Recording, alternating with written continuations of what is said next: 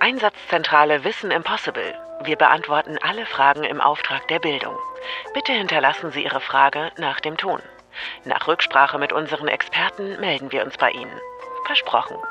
Hallo, hier ist Martin. Ich möchte nächstes Jahr ein Haus bauen und beschäftige mich gerade mit den verschiedenen Möglichkeiten. Dabei ist mir aufgefallen, dass Beton ja so klimaschädlich sein soll. Das würde mich mal interessieren, warum ist es so klimaschädlich? Und außerdem, ob es denn alternative Materialien gibt, die erstens klimafreundlicher sind und auch die gleichen Eigenschaften aufweisen wie Beton. Danke, ciao.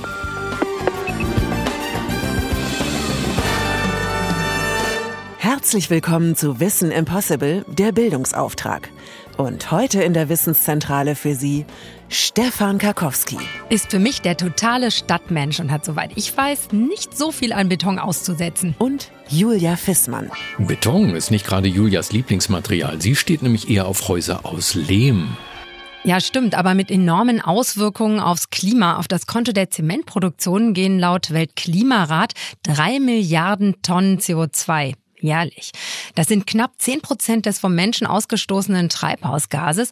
Damit trägt die Zementproduktion einen rund dreifach höheren Anteil an den weltweiten CO2-Emissionen als beispielsweise der internationale Flugverkehr. Ja, du weißt ja, dass ich an diesen Prozentzahlen so meine Zweifel habe. Zehn Prozent in diesem Fall. Ich glaube fest daran, dass wir auf über 100 Prozent kommen, wenn wir alle angeblichen Anteile des Menschen am Ausstoß von Treibhausgasen zusammenzählen. Das spielt überhaupt keine Rolle, weil zweifellos Beton ist klimaschädlich. Aber warum ist das so? Fragen wir den Computer.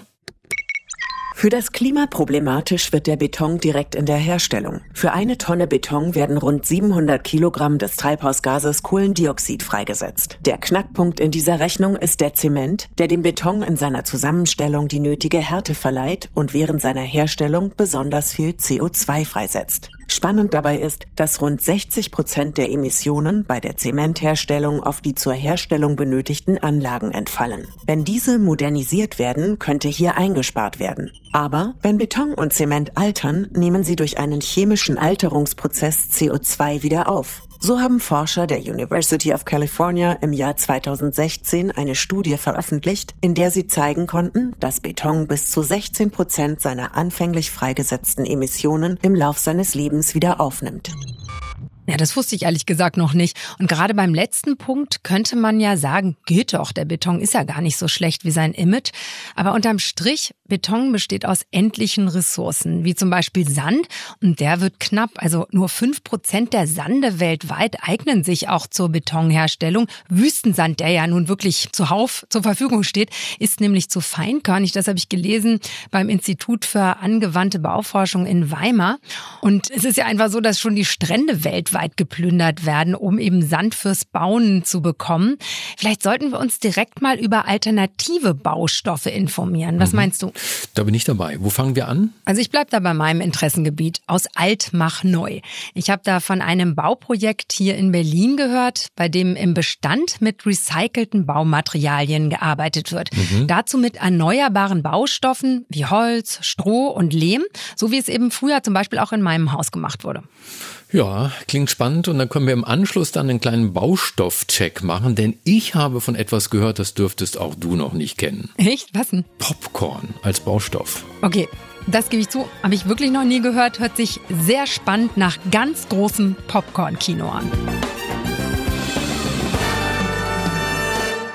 Mein Gast ist Dr. Alireza Karasipur von der Uni Göttingen. Er ist Professor für technische Mykologie, also quasi die Wissenschaft der Pilze, die Mykologie und leitet die Arbeitsgruppe Chemie und Verfahrenstechnik von Verbundwerkstoffen. Herr Karasipur, schön, dass Sie bei uns sind. Aus Popcorn Dämmstoff machen, das ist ja eine verrückte Idee. Wie sind Sie darauf gekommen? Ja, als ich vor ungefähr zwölf Jahren mit meiner Frau im Kino war und Popcorn gegessen haben, habe ich festgestellt, dass Material, also Popcorn, sehr Polystrolperlen ähnelt und daraufhin habe ich Körnermalz gekauft und dann habe ich expandiert erst zu Hause und dann habe ich aus diesem Popcorn Platten hergestellt, auch insbesondere Dämmplatten und dann haben wir auch die Eigenschaften, mechanisch-technologische und hygienische Eigenschaften untersucht und haben wir gesehen, dass diese Platten haben hervorragende Eigenschaften. Welche denn? Also die Eigenschaften sind einmal sehr niedrige Dämmwerte, also diese Lambda-Werte sind sehr, sehr ähnlich wie Styroporplatten. Ist das vor allem Wärmedämmung oder Schalldämmung? Ja, das ist beides. Also das ist erstes ist das Wärmedämmung, Lambda-Werte nennt man das. Und zweitens haben wir auch nachträglich festgestellt, die Platten eignen sich als Schallabsorption also sehr, sehr gut einzusetzen. Wie muss ich mir denn die Herstellung vorstellen? Also Sie gehen in so ein großes Labor, poppen dort kiloweise Popcorn. Das ist echtes Popcorn. Ich vermute mal, Sie salzen das nicht und zuckern es auch nicht. Aber was machen Sie dann damit? Ja, also der sind ganz anders als Kinopopcorn. Das heißt, Körnermais wird es mechanisch zerkleinert. Und dann diese Grieß- oder Maisschrott wird in besonderen Verfahren, also nach Dampfdruckverfahren, expandiert. Diese expandierte Popcorngranulate wird danach behandelt, kaschiert bzw. beleimt in bestimmte Form gebracht. Also zweidimensional zum Beispiel wie Dämmplatten für die inneren und äußeren Gebäudedämmung oder auch dreidimensional zum Beispiel für Verpackung, Automobilinterior oder auch Spielzeuge und Sport- und Fitnessprodukte. Und mal angenommen, ich baue jetzt wirklich ein Haus, in dem ich also die Styroporplatten, die ja ein Erdölprodukt sind, ersetze durch Popcornplatten, die aus Mais hergestellt werden. Wie lange dauert es dann, bis die Schädlinge entdeckt haben, wie gut mein Haus schmeckt? Knusper, knusper, Knäuschen. Wer knabbert an meinem Häuschen? Ja, also wir setzen natürlich bestimmte Stoffe bei, also zum Beispiel Bitterstoffe, dass diese Platten nicht durch die Nagetier gefressen werden. Auch besondere Mittel auch, die zugelassen sind, also Insektizide. Sie haben uns nun erklärt, also man kann mit Popcorn Dämmplatten herstellen. Gibt es noch andere Dinge zum Bauen, für die man Popcorn verwenden könnte? Also momentan machen wir nur Dämmplatten für innen und außen. Aber Sie können zum Beispiel Trennwände herstellen oder Sie können diese Popcornplatten beschichten und dann können Sie auch die fertige Wände praktisch herstellen, wo Sie einfach billig die Wände anstatt Mineralstoffe oder Ziegel können Sie auch die Räume trennen und die haben natürlich, wie erwähnt, große Vorteile wegen wärmedämmend und schalldämmend. Ist das rückbaubar, recycelbar, wiederverwendbar? Ja, selbstverständlich. Also wir nennen das Kaskadennutzung. Man kann diese Dämmplatten aus Popcorn zerkleinern und wieder einsetzen als Platten oder Sie können auch diese Popcornplatten füttern für die Biogasproduktion oder Sie können auch kompostieren. Wir haben auch Kompostierversuch durchgeführt und wir haben gesehen, nach sechs Wochen im Kompost verschwindet vollständig, also das wird abgebaut praktisch, biologisch. Als Mykologe kennen Sie vermutlich Vera Meyer von der TU Berlin, die an der Nutzung von Pilzen als Baustoff arbeitet. Die sagt, das ist die Zukunft. Wie sehen Sie das, Pilze? Pilze sind auch natürlich wichtige Mikroorganismen, die auch schnell wachsen. Wenn man natürlich geschickt diese Pilze produziert, also mit natürlich Biomasse zusammen, zum Beispiel mit Stroh oder mit Holzfaser, die kann man auch aus Dämmplatten oder ähnliches einsetzen. Und wir haben auch viele Erfahrungen darüber. Bei uns lief auch mehrere Projekte, die auch sehr positiv waren. Pilze oder Popcorn als Baustoffe der Zukunft erklärt von Professor Dr. Alireza Karasipur von der Uni Göttingen. Er ist dort Professor für technische Mykologie. Herr Karasipur, herzlichen Dank für das Gespräch. Ich danke Ihnen sehr. Vielen Dank. Also, Popcorn als Baustoff, das ist eine Möglichkeit, mit der klimaschonend gedämmt werden kann. Ein kompletter Ersatz für Beton ist Popcorn, leider, aber noch lange nicht. Aber ich behalte das mal im Hinterkopf und erst sollten wir jetzt mal wieder Julia anfunken. Julia, wie sieht's aus? Hast du das Recycle-Haus gefunden? Hier im Zirkularhaus in Berlin-Neukölln wird gerade noch eine Außenwand verputzt. Das Besondere an diesem zirkulären Haus ist, dass eine alte Bierhalle umgebaut wurde und auf diese Bierhalle sind nochmal zwei Stockwerke auf der einen Seite und drei Stockwerke auf der anderen Seite draufgebaut worden. Ich befinde mich jetzt auf dem Dach hier und bei mir ist Irene Kottenbrock. Sie ist verantwortlich für die ausführende Bauplanung von die Zusammenarbeiter. Und ich stehe mit Ihnen hier auf ähm, dieser Bierhalle und sehe aber, das ist Beton, auf dem wir stehen. Ne? Bauen ohne Beton geht dann wohl doch nicht so richtig? Doch, ich behaupte, es geht, aber es ist immer ein Abwägen zwischen Kosten und Zweck. Und hier hat es sich herausgestellt, dass für den Abschluss, oberen Abschluss der ehemaligen Bierhalle, das einfacher und kostengünstiger herzustellen ist, um Brandschutz und Kosten in den Griff zu kriegen hier. Und dafür haben wir uns für eine Stahlbetondecke entschieden. Das ist ja wirklich ein besonderes Experiment, was hier in diesem Zirkularhaus ähm, ausprobiert wird. Also sowohl Bauen im Bestand als auch mit gebrauchten Baumaterialien arbeiten, als auch mit nachwachsenden Rohstoffen. An welchen Stellen sind denn Baumaterialien recycelt und wiederverwendet worden? Bei unserem Treppenhaus zum Beispiel haben wir auch Stahlbauteile verwendet, also wiederverwendet, die hier beim Bestandsgebäude demontiert wurden. Freddy sägt hier gerade mit einer Handkreissäge einen alten Turnhallenboden zurecht. Der wird hier im Zirkularhaus, in dem ich bin, nämlich verlegt wieder neu. Wenn jetzt dieser Boden hier aus einer Turnhalle wieder verwendet wird, ist das schwieriger, als wenn man das irgendwie neu kaufen würde? Manchmal gibt es irgendwie Klebereste oder naja, einfach die Federn und die Nuten. Das sind die Teile, wo quasi die Teile ineinander gesteckt werden, sind dann 30 Jahre alt. dann gibt es natürlich irgendwie zum Beispiel Fugen, die dann größer sind, wie jetzt bei einem neuen Produkt. Aber im Grunde genommen ist es natürlich ein Produkt, was äh, immer noch funktioniert und einfach wiederverwertet werden kann. Und wenn schon 30 Jahre darauf getanzt worden ist, dann wird es noch ein paar mehr Jahre wahrscheinlich halten. Ne? Also sieht benutzt, aber sieht sehr stabil aus. Genau, das ist ja irgendwie eine Materialstärke von irgendwie 20 Millimeter und das ist auf jeden Fall äh, widerstandsfähig und man sieht, dass es alt ist. Wenn wir nachhaltig bauen wollen, müssen wir natürlich auch so ein bisschen gucken, okay, es ist dann nicht mehr alles äh, 100% perfekt. Ja, vielen Dank, Freddy von Hieb 59, ein Bauunternehmen, das sich eben auf zirkuläres Bauen spezialisiert hat. Aaron Damm ist ebenfalls von Hieb 59. Ich sehe hier wahnsinnig viel Holz bei dem Innenausbau. Worauf kommt es da an, ähm, wenn man zirkulär bauen will? Also natürlich wiederverwenden, aber worauf kommt es noch an? Genau, wenn sich halt keine schon benutzten Baustoffe finden lassen, die man verbauen kann, ist halt hier der Anspruch, Baustoffe zu verbauen, die sich in Zukunft wieder verwenden lassen. Und das sieht man jetzt auch an dem Holz ja. Die meisten Sachen sind verschraubt und nicht verklebt, sodass sie sich lösen lassen und ja, irgendwann mal eine neue Form bringen lassen. Warum ist ja eigentlich Kies wir haben versucht, möglichst Baustoffe zu verwenden, die man wiederverwerten kann und die auch aus nachwachsenden Rohstoffen entstehen. Und hier ist eine Besonderheit, dass wir ein Trockenestrich-System mit Strohplatten äh, verwenden. Ja, das sieht man ja auch. Also wir stehen hier eigentlich auf Stroh. Da ist nur so ein bisschen Pappe noch drüber. Das ist gepresstes Stroh, die nur mit äh, so einer Pappe kaschiert sind. Und unten drunter gibt es eine Trittschellplatte aus Holzfaserdämmung und darauf eine Schüttung, weil das auch man dann natürlich wieder gut ausbauen kann. In den Innenräumen sind Lehmputzwände und das ist wirklich sehr spannend, weil die aus Strohballen bestehen, also wirklich Strohballen, wie man sie vom Feld kennt und darauf ist der Lehmputz aufgebracht. Evren Emre Nedermann ist der Lehmputzpolier von Transform EG. Ja, wie macht man das? Also wie hält das überhaupt auf diesem Strohballen? Also die auf Strohballen hält Lehm besonders gut. Das ist genial dafür, dass Lehm darauf mehrere Jahre ohne Problem bleibt und keine Risse mehr bildet.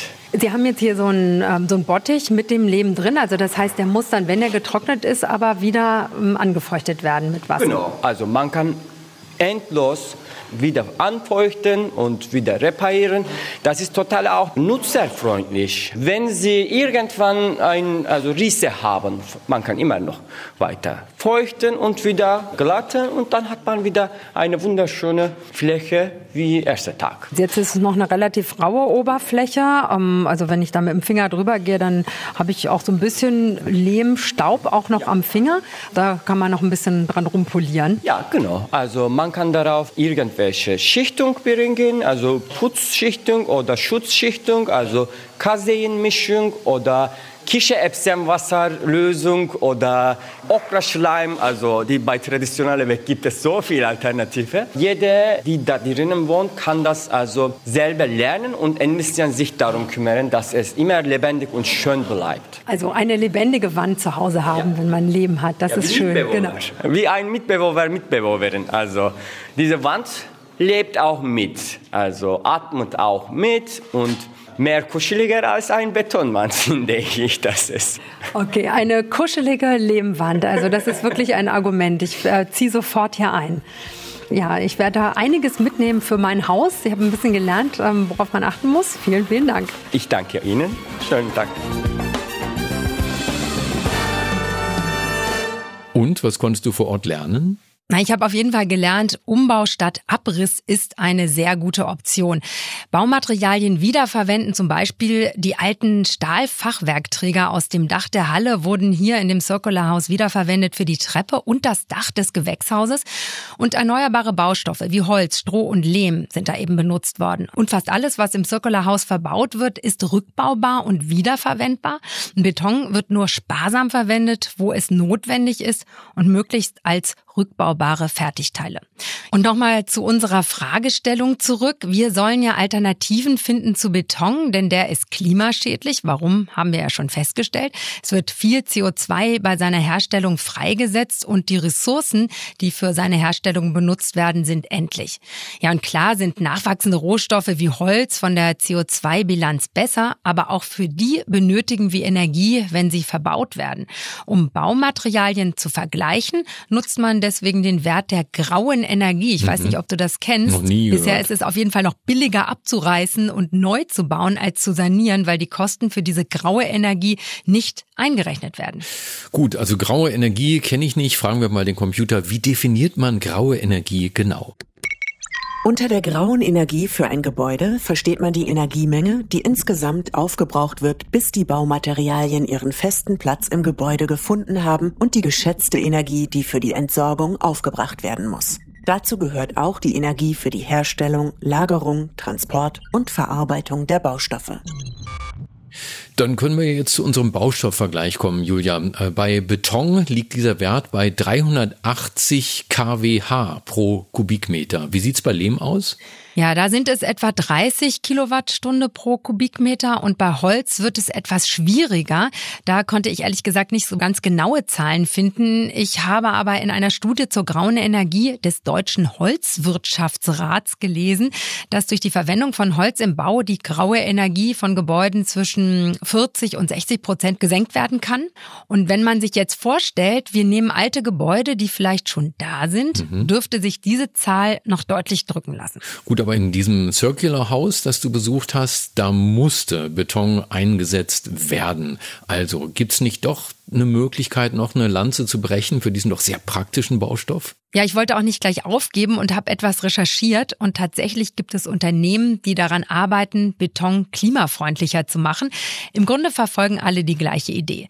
Dem Beton CO2 zuführen, um CO2 in ihm zu speichern und das nennt man dann Carbon Capture Verfahren. Hier wird CO2 dem Kreislauf entzogen, im Beton eben gespeichert und so hat die ganze Sache auch einen kleinen CO2-Fußabdruck. Der zugefügte Kohlenstoff soll darüber hinaus den Baustoff verbessern zum Beispiel in der Stabilität. Wie soll das funktionieren? Das habe ich Julia Roth gefragt, Co-Gründerin der Firma Carbon Instead, die genau so etwas tun. Das Besondere, sie benutzen biobasierten Kohlenstoff, der beispielsweise aus Grünabfällen wie Grünschnitt oder auch aus Klärschlamm gewonnen werden kann. Denn darin ist CO2, das von der Pflanze im Laufe des Lebens gebunden wurde und daraus entsteht dann Biokohle tatsächlich, das kann man machen mit einem Verfahren Karbonisierung oder Pyrolyse genannt. Bei diesem Verfahren entstehen Biogas und Bioöl, je nachdem, was für eine Anlagentechnologie es ist. Und es entsteht eben als dritte Komponente noch der fixierte Kohlenstoff, der in der festen Form daraus kommt. Diese Biokohle wird dann von Carbon Instead so behandelt, dass sie dem Baustoff Beton zugesetzt werden kann und die Eigenschaft noch verbessert. Wir sehen im Moment verschiedene Vorteile, je nachdem, in welchem Anwendungsszenario oder in welchem Baustoff man diesen Kohlenstoff einsetzt. Beispielsweise sehen wir im Beton, dass wir eine Verbesserung von Biege- und Druckfestigkeit tatsächlich hinbekommen können. Und zwar in so einem Maß, dass wir tatsächlich auch den Zementanteil in einer bisherigen Rezeptur oft auch reduzieren können. Ja, klingt so, als wäre das Problem gelöst, oder? Langsam, langsam. So einfach ist das, glaube ich, nicht. Carbon Instead ist zwar bereits dabei, diese Art von Beton herzustellen. Julia Roth erzählte mir zum Beispiel, dass 2022 bereits die ersten 15.000 Kubikmeter Beton verbaut worden sind. Auch wenn die Technik weit ist, steht auch die Firma gerade noch vor zwei konkreten Problemen. Die Herausforderungen liegen im Moment noch einmal im Aufbau der Kapazitäten, um diesen Basisrohstoff, diesen Kohlenstoff zu erzeugen, damit wir den dann nehmen können, weiterverarbeiten können und in die Baustoffindustrie zu bekommen. Die zweite Herausforderung ist tatsächlich, was ich vorhin angesprochen habe, diese Erhöhung der Funktionalität von den Kohlenstoffen im Baustoff wirklich sicherzustellen. Was wir natürlich hier in Deutschland jetzt schon auch sagen können, für die Hersteller, mit denen wir zusammenarbeiten, wird einfach das noch ein sehr, sehr großer Schritt sein, durch die Zulassung die Produkte zu bekommen, da wir einfach hier sehr zeitaufwendige und sehr, sehr intensive Prüfungen haben, was neue Baustoffe angeht. Okay, jetzt äh, haben wir ganz viele neue Informationen, Julia, aber so eine richtige Antwort eigentlich noch nicht. Ja, genau, finde ich auch. Vor- und Nachteile von verschiedenen Baustoffen haben wir geklärt, aber was die klimaschonendste Art ist zu bauen, wissen wir irgendwie noch nicht so richtig. Deshalb rufe ich jetzt nochmal genau die richtige Expertin an. Holz, Popcorn, Pilze, Beton. Wir haben uns heute schon viel mit den verschiedensten Baumaterialien beschäftigt. Und jetzt fragen wir mal Professor Lamia Messari-Becker.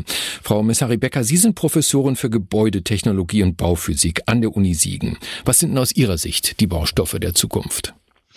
Die Baustoffe der Zukunft sind insbesondere Stoffe, die klimafreundlich sind. Es geht nicht darum, dass wir völlig neue Baustoffe erfinden, sondern es geht darum, dass wir bestehende Baustoffe maximal effizient einsetzen, also Stichwort Materialeinsparung und es geht darum, dass wir die so verbauen, dass wir sie nachher in den Kreislauf wiedergeben. Stichwort kreislauffähiges Bauen, also Dinge so konzipieren, dass alles wieder zerlegbar ist, alles rückbaubar ist, wenig Abfall zurückbleibt.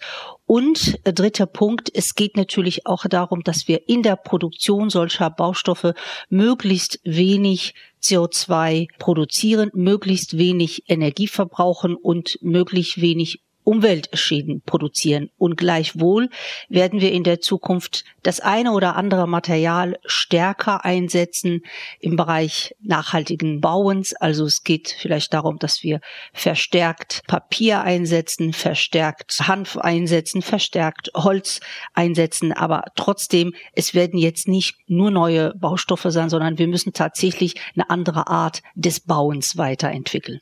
Ich bin ja eher so ein Beton-Fan. Ich habe zwar heute auch gelernt, äh, Beton verursacht viel CO2 in seinem Herstellungsprozess, aber Beton nimmt in seinem Lebenszyklus auch wieder CO2 auf. Ist Beton nicht vielleicht doch besser als sein Ruf? Also Beton hat seine Vorteile und Nachteile. Es ist richtig, dass wir in der Herstellung extrem CO2-intensiv sind. Also wäre Stahl und Beton ein Land, stünden sie an dritter oder vierter Stelle. Das ist natürlich enorm und da ist es auch wichtig, dass wir in der Produktion CO2-Emissionen reduzieren. Das wird erst in der Zukunft gelingen, wenn man dann Wasserstoff als äh, Energieträger in dieser Industrie nutzen kann, wenn wir dann genügend Wasserstoff haben. Einen anderen Teil werden wir nicht so ganz reduzieren können Das ist nämlich die CO2-Emissionen, die in dem chemischen Prozess entstehen.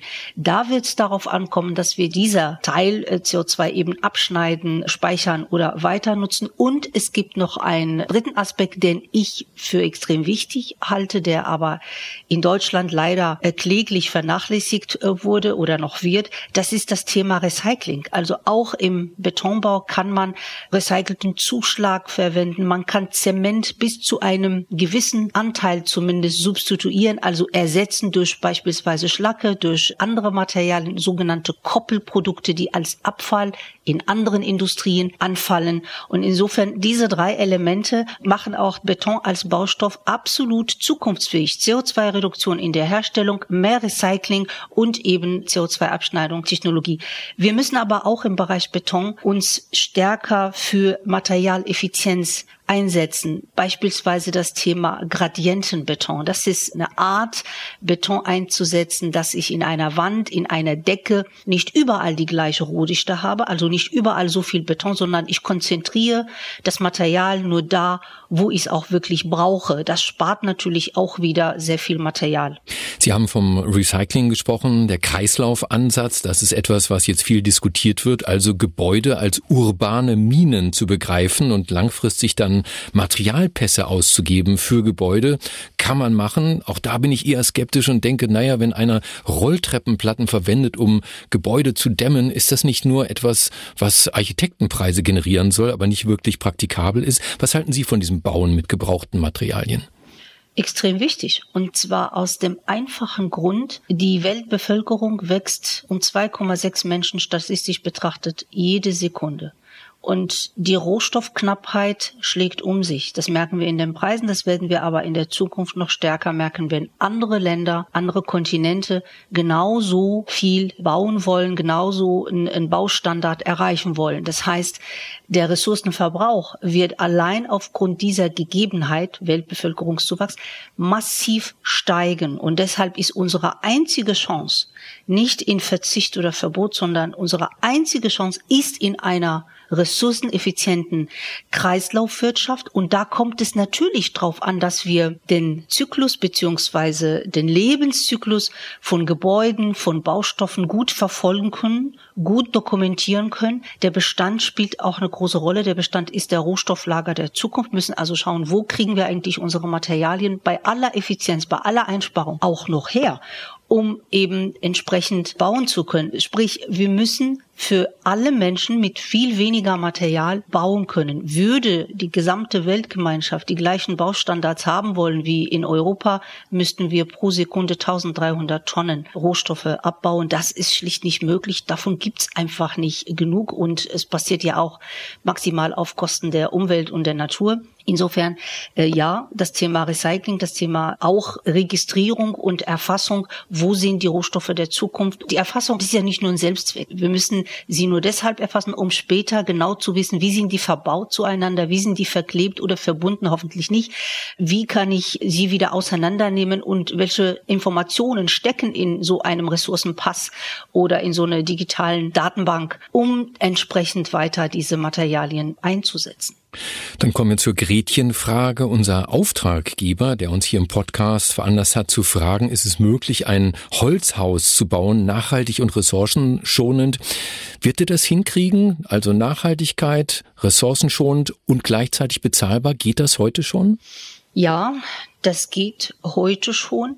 Und da würde ich auch sagen, es kommt auf eine Balance zwischen High-Tech und Low-Tech. Also wie viel Technik brauche ich, um ein Gebäude funktionierend hinzubekommen.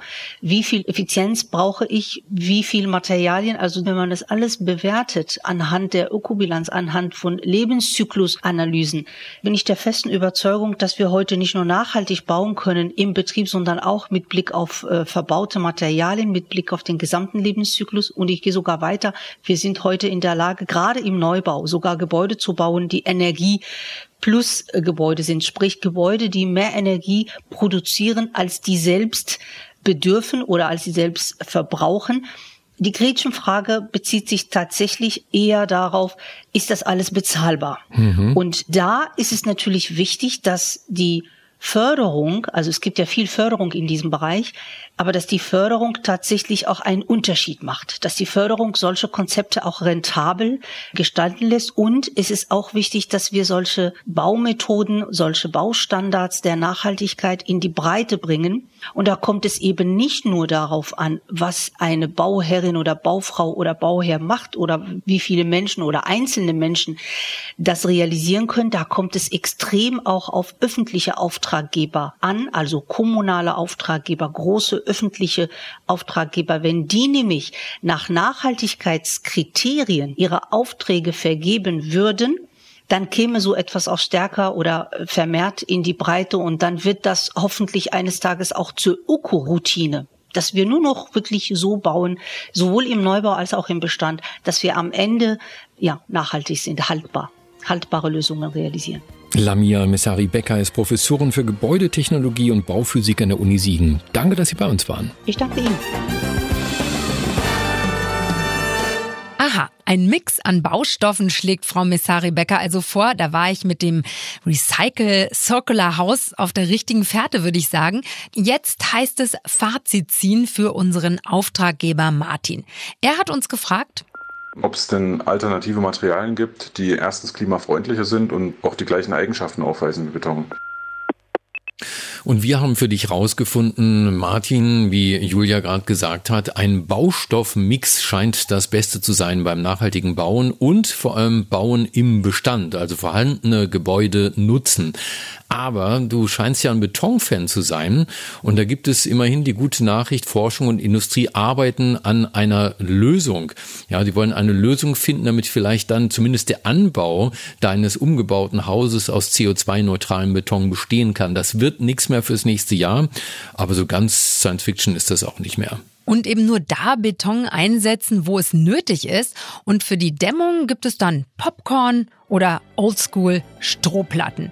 Wir hoffen, dass du damit etwas anfangen kannst, lieber Martin, und ein schönes Haus mit wenig Beton bauen wirst. Unsere Arbeit ist getan. Wir warten auf den nächsten Auftrag. Tschüss. Wissen Impossible ist eine Koproduktion von RBB Wissen und Radio 1 in Zusammenarbeit mit der Apparat Multimedia GmbH. Redaktion und Skript Linda Achtermann und Josephine Kuban. Moderation Stefan Karkowski und Julia Fissmann. Produktion und Sounddesign Andreas Deile.